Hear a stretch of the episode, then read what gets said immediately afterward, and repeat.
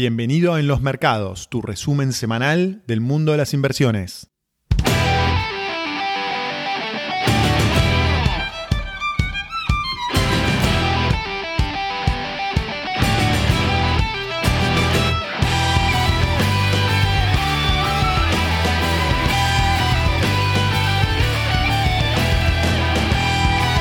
Viernes 31 de julio no solo es el fin de la semana financiera y económica, sino también es el fin del mes. Terminó el mes de julio, así que qué mejor que ver cómo se comportaron las primeras variables durante esta semana y en este mes de julio que acaba de terminar. Primero empecemos con el dólar. El dólar oficial subió un 3,90% en lo que fue del mes de julio, terminó en 76.37, había empezado en 73,50. El dólar MEP y el contado con liquidación se dispararon esta semana, un 6% el MEP terminó en 122 y un 5.72% el contado con liquidación que terminó en 124. El MEP se disparó un 19% eh, este mes y el contado con liquidación un 5,43%. Y el Blue bajó esta semana levemente, había llegado a 140 el viernes pasado y terminó en 136 esta semana, una baja del 2,86%, lo que cierra un incremento en el mes del 7,85%. El riesgo país terminó en 2.231 puntos, una baja del casi el 11% en lo que va del mes. En la semana se mantuvo bastante estable, son buenas las perspectivas para los bonos argentinos. El Merval siguió subiendo, subió poquito, 1.39 en la semana, pero cerró un muy buen mes, 27.38% de incremento. Siguiendo con las acciones, el S&P 500 cerró un mes positivo, 5,51% de crecimiento en el mes, 1.75% en la semana.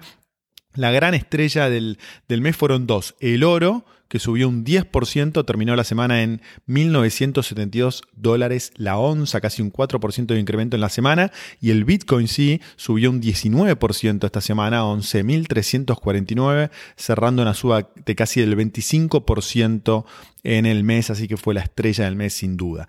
Esta semana tenemos tres invitados de lujo. Vamos a empezar con Sebastián Maril, que es director de la firma Research for Traders, una de las empresas de research más importantes en la Argentina. Después vamos a seguir con Humberto Foresti para hablar del mercado inmobiliario y vamos a cerrar con Diego Matianich para hablar del mundo de las acciones de Estados Unidos y algunas novedades que hubo en el mercado de CDRs en la Argentina. Empecemos. Estamos con Sebastián Maril. Sebastián es director de Research for Traders y vamos a hablar un poquito con Sebastián de, las novedades locales e internacionales. ¿Cómo andas, Sebas? Muchas gracias por estar acá. Hola, Fede, ¿cómo estás? Gracias por invitarme. Un placer tenerte. Em, Sebas, ¿cómo ves las novedades del canje de reestructuración, que parece que es una historia de nunca acabar, pero cómo estás viendo ahora la situación? A ver, estamos cerca, pero no tan cerca. Es decir, hemos recorrido un gran camino desde el 21 de abril, cuando se presentó eh, la primera oferta de canje oficial. Y la buena noticia es que no ha habido ningún instante en el cual se hayan roto las conversaciones las negociaciones y siempre ha habido avances como para mostrar que las, las dos puntas, las dos partes han acercado sus posiciones. De todos modos, estamos en un punto en el cual ya eh, hay demasiada rigidez y ya la pregunta es si el canje pasa por una cuestión de dólares o una cuestión de protecciones legales. Y ahora mismo estamos viendo cómo eh, estamos a 2, 3 dólares dependiendo de la propuesta. Es decir, estamos muy cerca como para patear el tablero y decir acá, hasta, acá llegamos, no hay, no hay acuerdo. Por eso mismo yo estoy convencido que si el gobierno eh, realiza ciertas concesiones legales, al igual que los acreedores, el acuerdo se llega y se llega rápido. Eh, si querés te explico cuáles son algunas concesiones, pero la verdad es que preocupa a los acreedores la protección legal que van a recibir con los nuevos bonos ante un posible nuevo default o crisis financiera argentina, que Argentina siempre cae en alguna crisis Ya, no ya de entrada no nos tienen fe, digamos. Eh, sí, la verdad es que pocos países no tienen fe y sos un país que has desfolteado nueve meses y desde el principio del siglo es la tercera vez. Totalmente. Y cuando decís rápido, ¿a qué, ¿a qué te referís con rápido, digamos? Relativamente rápido. Mira, ya, yo, yo te convencí, mira, las primeras eh, cinco extensiones de fechas, y no descarto que en los próximos días haya una sexta, el gobierno puso el cierre, eh, el anuncio y el settlement, es decir, el canje final durante la misma semana. Sin embargo, en la última, eh, la última oferta, en la última extensión, puso el cierre y el anuncio en los mismos cinco días, pero el canje, es decir, el settlement lo puso un mes más tarde, el 4 de septiembre. Esto me, hace, me hace pensar que el gobierno está dispuesto a postergar la fecha del 4 de agosto porque sabe que ya está muy cerca eh, de un acuerdo. Y no creo que postergue la fecha del 4 de septiembre porque cree que no va a haber necesidad de hacerlo. Ahora bien, lo que ha pasado en las últimas, los últimos dos, tres días es que dos acreedores argentinos, Contrarian Capital Management y GMO, GMO, también son acreedores de eh, bonos de, la República de Ecuador. La República de Ecuador también está en una reestructuración. Y esos dos acreedores han presentado un recurso amparo en la Corte neoyorquina para pedir la, suspensión o anulación, anulación del canje, porque no están de acuerdo con la propuesta legal, la estructura legal de la oferta ecuatoriana. Y la oferta ecuatoriana tiene los mismos aspectos legales que la oferta argentina. Y estos dos son los mismos acreedores que están dentro del grupo actual que, rechaza la oferta argentina. ¿Qué quiero decir con esto? Argentina debe ver muy cerca lo que pasa con Ecuador, porque si demora mucho y no flexibiliza sus eh, demandas legales, puede ser que vea algún tipo de amparo en la Corte neoyorquina, al igual que lo vio Ecuador esta semana. ¿Pero esto implica que podrían entrar al canje y después hacer esa demanda o directamente no entran al canje? Mira, lo que está pasando es que esto, en, estos, en estas horas, estos entre hoy y este fin de semana, el juez debe decidir si anula el canje de Ecuador, obligando al país a eh, hacer concesiones que piden los acreedores. Eso no sabemos todavía, pero si realmente el juez otorga este, este, este, este amparo, agarrate a Argentina. Claro. ¿Qué te parece que ese, eh, cuál, cuál, sería el impacto del canje positivo o canje negativo? ¿Te parece que sigue siendo significativo a pesar de toda esta demora? A ver, eh, eh, el, el objetivo siempre fue sacarnos una mochila de piedra muy pesada que teníamos, que es el alto nivel de endeudamiento. Y si lo conseguimos, no importa cuánto tiempo haya demorado, realmente la mochila fuera de nuestras espaldas ayuda mucho en los próximos años aún no estamos ahí. Pero para que esa mochila realmente sea liviana, sea ligera, tenés que llegar a un nivel de aceptación del 85-90% de los bonos en circulación. Y hoy mismo no estás llegando al 40, 45, con suerte 50, porque sabes muy bien por comunicados de las últimas semanas que eh, acreedores que representan entre el 50 y el 60% están negociando en bloque, están negociando como uno, y le están diciendo que no hay gobierno, motivo por el cual si Argentina llegara a toquetear los números de tal manera que cierra el canje con un 50, 60%, no cumple con el objetivo. Por eso yo recomiendo al gobierno seguir postergando la fecha hasta que haya un 85-90% de aceptación. Claro, menos de eso sería un fracaso, digamos. Menos de eso es haber hecho demasiado esfuerzo, cerrado el canje, no sacarte mucho peso en las mochilas y, y permitir que haya fondos pesados circulando por las cortes neoyorquinas como lo han visto, lo hemos visto en Argentina últimamente. Entonces no es recomendable ir con 20-30% de holdouts eh, nuevamente en Nueva York. Clarísimo. Cambiemos de tema y vayamos a un tema que sé que seguís muy de cerca y que te apasiona, que es el tema de las elecciones de Estados Unidos. Falta poquito, si no me equivoco, es en noviembre. ¿Cómo estás viendo la evolución de este, de este tema tan importante que seguramente va a tener influencia en todo el mundo? Las elecciones son el 3 de noviembre, eh, quedan prácticamente un poquito menos de 100 días. La campaña presidencial en Estados Unidos, tal cual todas las conocen, no empieza hasta después del fin de semana del Día del Trabajo, el Labor Day, que es el fin de semana de, primer fin de semana de septiembre. Ahí es cuando empiezan a ver las campañas, eh, los, los, candidatos hablando públicamente, más allá del coronavirus, empiezan los debates, asumiendo que hay debates este año, cosa que debería haberlo. Y ahí cuando vas a ver eh, mucha actividad, muchas propuestas y mucha campaña sucia, porque Estados Unidos es famoso por la campaña sucia. Lo que estamos viendo ahora son las encuestas, y yo siempre dije, lo digo desde, desde hace mucho tiempo y esto no lo digo ahora, nunca hagan caso las encuestas en los Estados Unidos por varios motivos. Uno de ellos es que son encuestas a nivel nacional y, Estados Unidos es un país que vota a nivel estatal, es decir, cada estado vota diferente, cada estado tiene eh, una, cantidad específica de, electores. Recordemos que Estados Unidos se vota por no por voto popular, motivo por el cual las, las, encuestas a nivel nacional no sirven para nada. Segundo, desde 1988 hasta el día de hoy, y esto lo voy a publicar algo en Twitter, eh, todas las encuestas al 31 de julio daban por ganador al candidato demócrata. Sin embargo, de esas ocho elecciones, que desde 1988 hasta el día de hoy, de esas ocho elecciones, cuatro ganaron republicanos, motivo por el cual todo puede cambiar rápidamente, más allá de la crisis del coronavirus o no. Por eso no hay que prestar mucha atención a las encuestas, eh, lo recomiendo a todos aquellos que a favor o en contra de Biden o de Trump estén contentos o no por lo que están leyendo ahora mismo. porque hasta ahora dan ganador a Biden por bastante, si no me equivoco. Por goleada, exactamente. Recordá, y por eso te va claro, recordá que en 31 de julio del 2016 Hillary ganaba por 7 puntos y medio, 8 puntos en promedio. Hoy Biden está a 12 puntos arriba. Por eso digo, ojo con lo que leemos, eh, motivo por el cual eh, veamos las encuestas más adelante y veamos muchas cosas que pueden pasar eh, de acá hasta el 3 de noviembre. Yo siempre digo, lo dije para las elecciones argentinas y lo digo para las elecciones de Estados Unidos, los eventos que van a decir el voto de la gente tal vez aún no hayan ocurrido. Puede pasar muchas cosas y Estados Unidos siempre es un país que te da sorpresas a último momento. O sea que no está muerto Trump, para nada.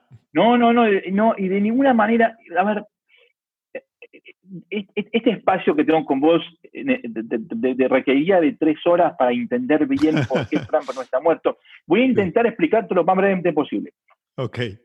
A pocos les gusta Trump. Sí. Pero aquellos, a, aquellos muchos que les gusta Trump, tienen que entender que no les gusta Trump por quién es, yo soy una persona que no lo contrataría como niñera un viernes a la noche para cuidar a mis hijos mientras yo salgo con mi mujer. Claro. Pero hay que preguntarse qué representa Trump. Y ahí está la clave, que todavía después de cinco años de que Trump está en ruido político, no entendemos qué representa Trump para un gran porcentaje electorado americano. Trump representa, es, es la última barrera que tiene Estados Unidos para defender una sociedad libre, capitalista, autosuficiente, religiosa, y evitar que una ideología socialdemócrata europea progresista, Estado dependiente, laica y permisiva, invada Estados Unidos. ¿Okay? Esa ideología ya invadió las grandes urbes, pero no invadió el 85% del territorio que se considera el, Estados Unidos profundo, el flyover, como se dice. Eso es lo que representa Trump. Y por eso Trump le ganó por goleada a Hillary Clinton en el 2016. Por eso no hay que, no, hay que tenerlo, no hay que, no hay que descartarlo a Trump, porque esas personas no lo van a abandonar. La pregunta es si Biden va a lograr que hay un voto bronca que no sabe para dónde ir, salga para el lado del Partido Demócrata. ¿Y qué representa Biden, que lo conocemos poco? O sea, ¿representa lo mismo que representaba Hillary Clinton hace cuatro años y, y similar a Obama o te parece que es, un, es algo diferente? No, Biden es una persona muy desconocida a pesar de haber estado ya más de 40 años en la política norteamericana, ha sido senador, vicepresidente, etcétera, etcétera. Em, Biden representa lo que te acabo de decir. Biden representa eh, el cambio fundamental de la esencia norteamericana, es decir, las tradiciones, las culturas, todo aquello que ha hecho que Estados Unidos sea una gran nación, Biden va a permitir que un movimiento que no tiene nombre invada Estados Unidos y empiece a cambiar lentamente, estructuralmente y fundamentalmente el Estados Unidos que todos conocemos. Obama ya empezó eso. Eso te iba a preguntar, ¿te parece que Obama, empezó eso? Obama, no, no, esto, em, esto empezó desde Bush padre y lentamente Estados Unidos ha dejado de ser el país que te conté antes y muy lentamente e imperceptiblemente se convirtió en lo que es ahora. Y Trump vino y, puso un freno, un freno tan brusco y tan violento que asusta a muchos, pero esos muchos tienen que entender qué es lo que ocurrió. Los argentinos estamos acostumbrados, yo siempre que hablo en conferencias digo, levante la mano quien viajó a Estados Unidos últimamente. Nueve de cada diez levantan la mano. Y yo le pregunto, levanten la mano, ¿cuál, ¿quién de ustedes no viajó a Nueva York, Washington, Orlando, Miami, San Francisco, Chicago, etcétera, etcétera? Y nadie levanta la mano. No conocemos el azul, el, Estados Unidos que hizo que Estados Unidos sea la potencia que es ahora. Y como no lo conocemos, no lo entendemos. Y hasta que no lo entendamos, no entendamos qué representa Trump y qué representa el Partido Demócrata para todos aquellos que quieren evitar que esa ideología invada el país. Espectacular. Sebas, como decís, da para hablar varias horas, pero bueno, vamos a cortarlo acá, pero nos diste un lindo panorama de lo que podemos esperar eh, para las elecciones. Y la última eh, es, ¿te parece que un resultado u otro puede tener una influencia importante en los mercados norteamericanos o te parece que no tanto? Sí, Estados Unidos, a ver, eh, em, Wall Street conoce bien a Trump. Trump, eh, Wall Street conoce que Trump es capaz de haber liderado una, economía pujante y creciente con un desempleo de 3 que llegó al 3,4% hasta que llegó el coronavirus. Pero no conoce a Biden y, muchas veces Wall Street es la persona que, como todo inversor, no le gusta la incertidumbre. Prefiere a alguien que conoce, como a Trump, que a alguien que no conoce como a Biden. De ahí a que reaccione mal o bien, no sabemos. Recordar que nadie, Wall Street no quería a Trump, quería a Hillary, y cuando se corrieron los rumores de que Trump era presidente, los futuros comenzaban a, colapsar durante la noche, pero al día siguiente y la semana siguiente rápidamente recuperaron porque fueron entendiendo a Trump. Eso es lo que podemos esperar con Biden si es que Biden llega a la presidencia. Estupendo. Sebas, mil gracias por tu tiempo y por tu conocimiento y tu experiencia. Y bueno, seguramente en el futuro te molestaremos nuevamente. Mil gracias. Por favor, es la voz. Estamos con Humberto Foresti. Humberto es experto inmobiliario y es director titular de HIF Proyectos e Inversiones. Vamos a hablar un poco del mercado inmobiliario y qué es lo que se viene para después de la cuarentena. Humberto, ¿cómo estás? ¿Qué tal, Fede? ¿Cómo estás? Buenas tardes. Muy bien, muchísimas gracias por tu tiempo y por estar en, este, en este podcast. Eh, Humberto, gracias. Gracias a vos por, convocarme. Excelente. ¿Cómo ves entonces el, mercado inmobiliario una vez que, esperemos que sea pronto, que se acabe o que se flexibilice la cuarentena? Hoy aparentemente tenemos un mercado inmobiliario bastante paralizado, a la espera. Eh, ¿Cómo ves que puede eh, responder el mercado una vez esto se, se mm, solucione? Pero está bueno por dónde lo encarás, ¿no? Porque la gente se queda como empantanada, ¿qué está pasando ahora?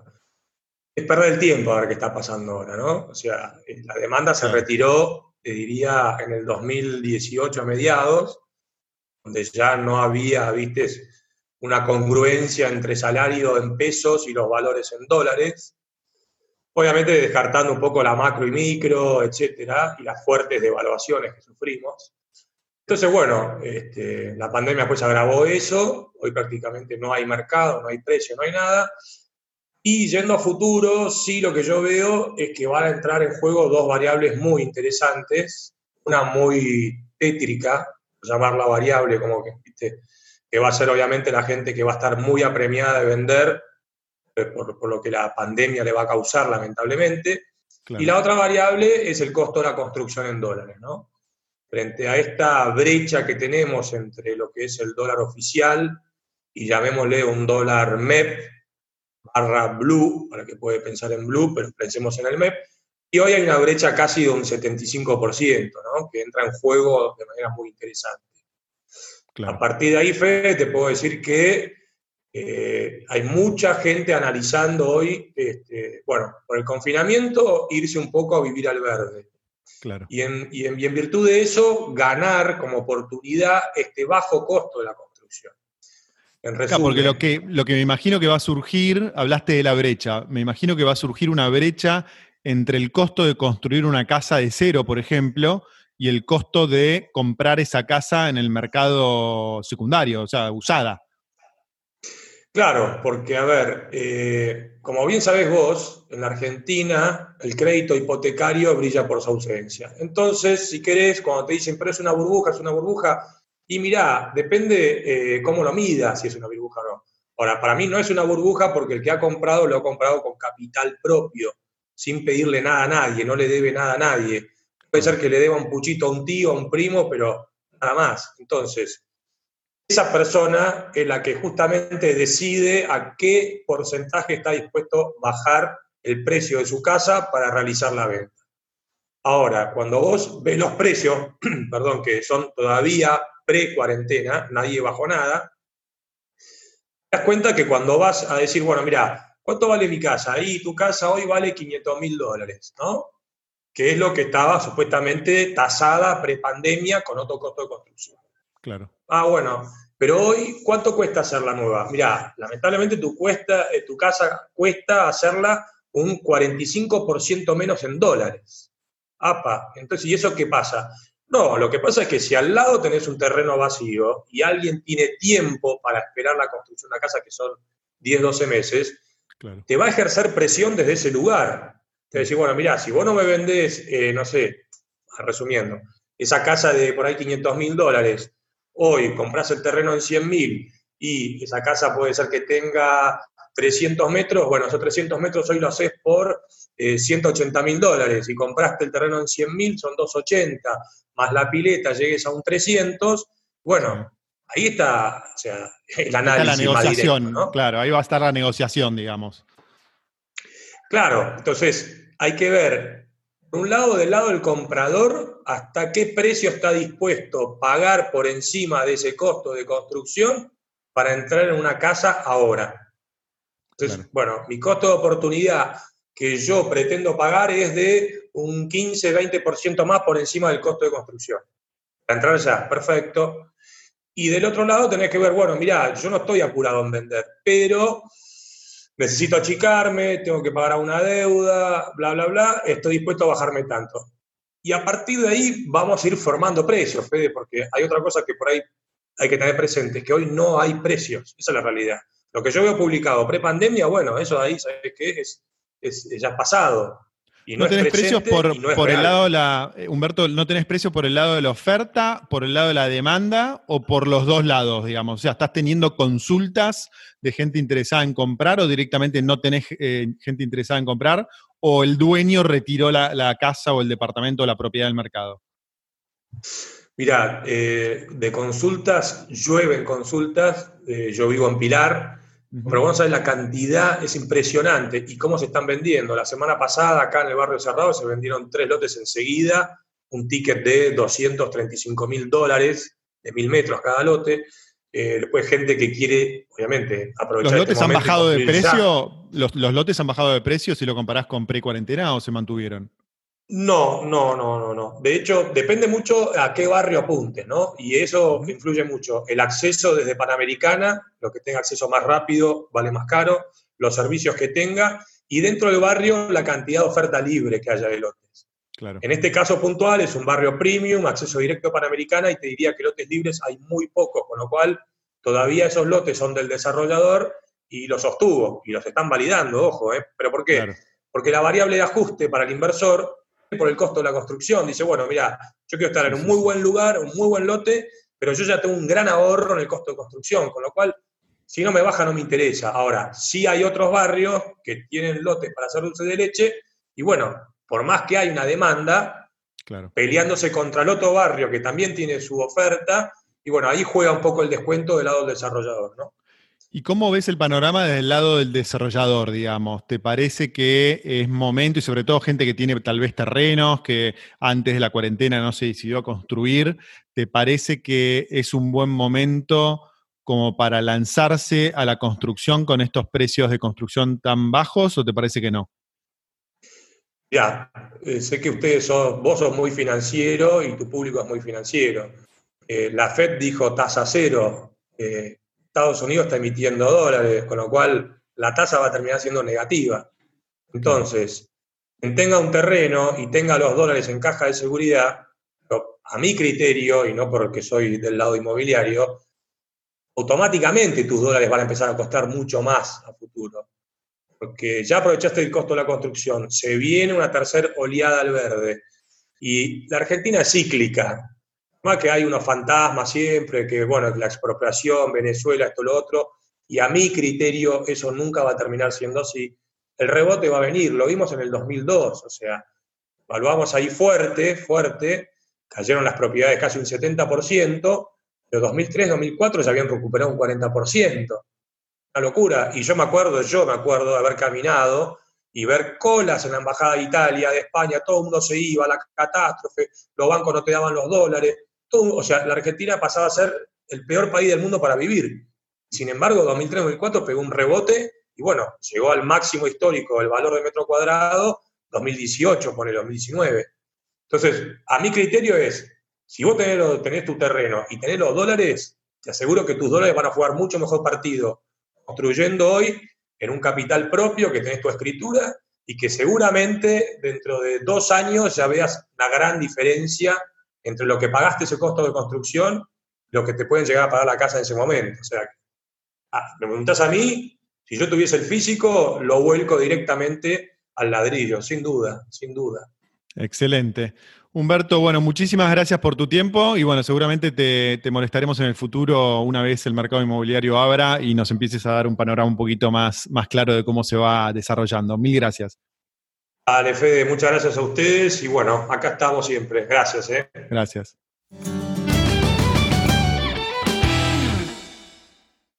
Estamos con Diego Matianich. Diego es economista y es analista de Inversor Global. Es una de las personas que está a cargo de dos servicios de recomendaciones de inversión de Inversor Global, Doble Nada y Crisis Oportunidad. Vamos a hablar con, de Diego un poquito de los mercados financieros. Diego, ¿cómo estás? Gracias por estar acá en este espacio.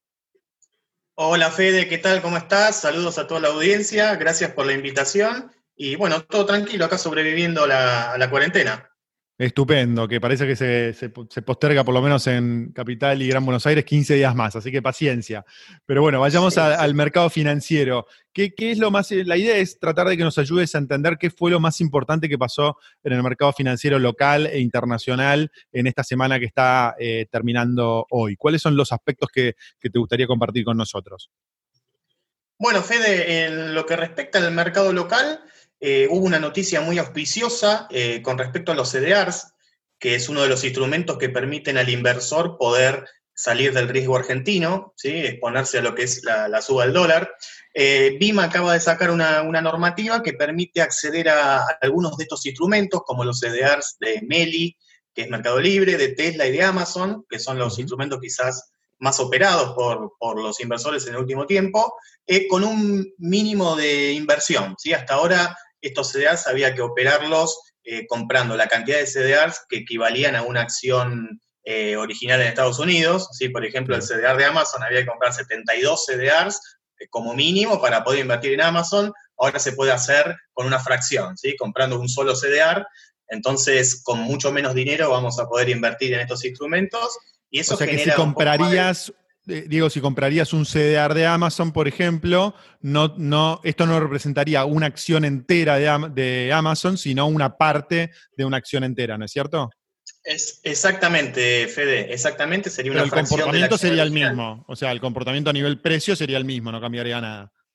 Todo igual, lo único que no podremos hacer es canjearlo, si queremos canjearlo por las acciones originales, no lo podríamos hacer, pero podríamos invertir con mucho menos dinero y y tener exposición a una empresa como Amazon que está creciendo tanto, ¿no?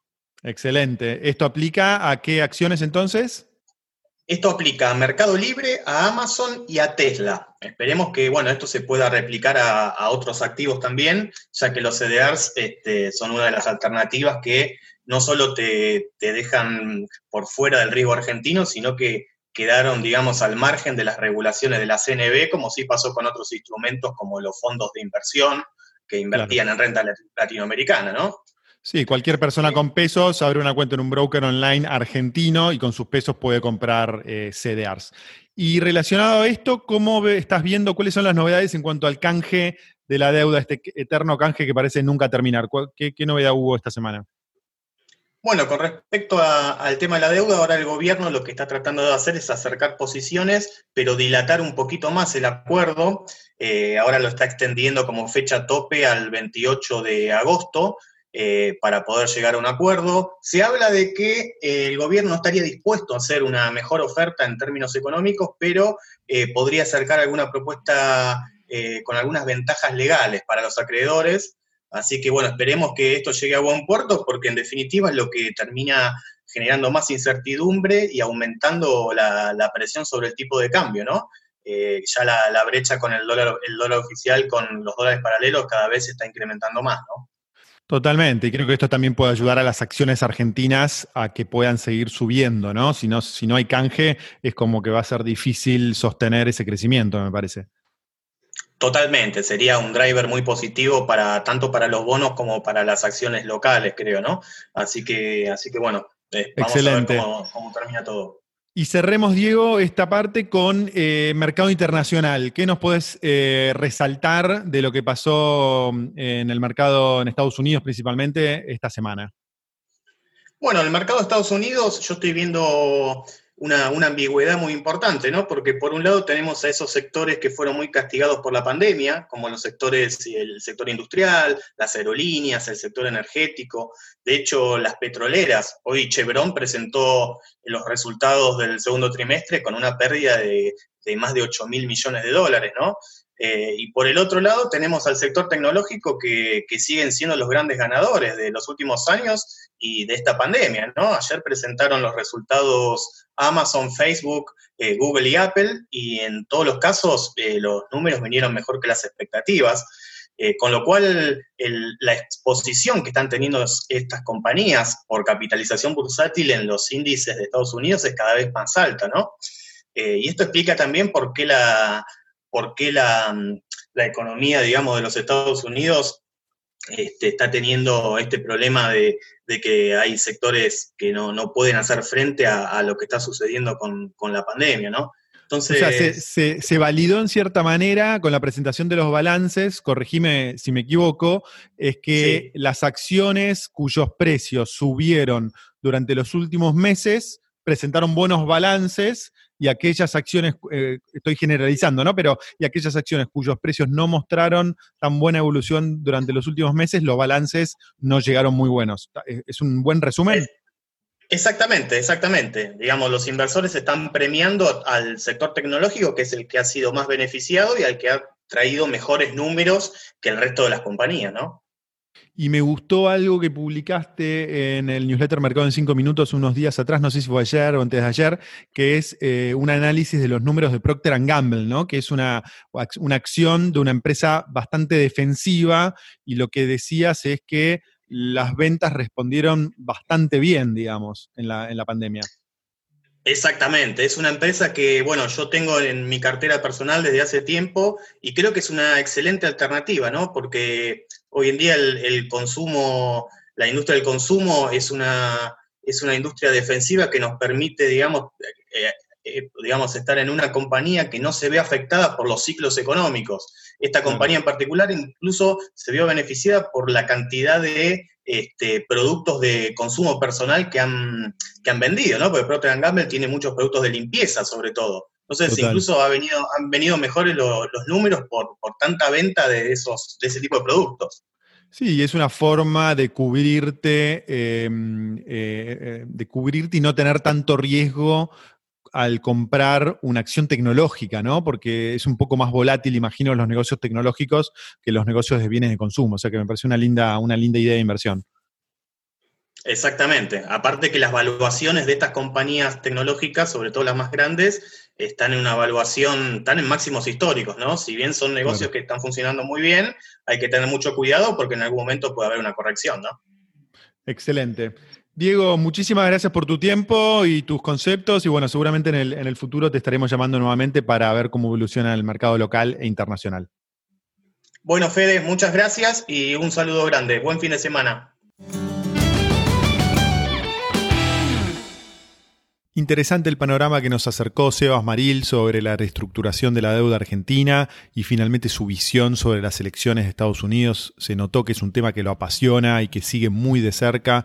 Después estuvo muy interesante escuchar a Humberto Foresti con su panorama de mercado inmobiliario argentino, específicamente lo que está pasando en Capital y en la zona norte del Gran Buenos Aires y cerramos con Diego Meatianich con la novedad de que se puede acceder a CDRs con menos dinero y también un panorama eh, final de las acciones americanas y cómo están eh, llegando los balances. Así que muy bueno los tres invitados que tuvimos esta semana. Te cuento que esta semana me entrevistaron para un podcast que te recomiendo que, que lo, lo, escuches si te interesa el nuevo libro que estoy por lanzar que se llama Argentina Potencia, cómo volver a ser el país más rico del mundo. El libro ya está escrito, lo tiene la editora y creo que a fin de septiembre, principio de octubre como máximo ya va a estar impreso en el podcast que no es corto, no más de 30 minutos. Eh, eh, hablé sobre este libro. Eh, me entrevistaron Ariel Di Stefano y Daniel Jeksik y se llama Fan Tech Club.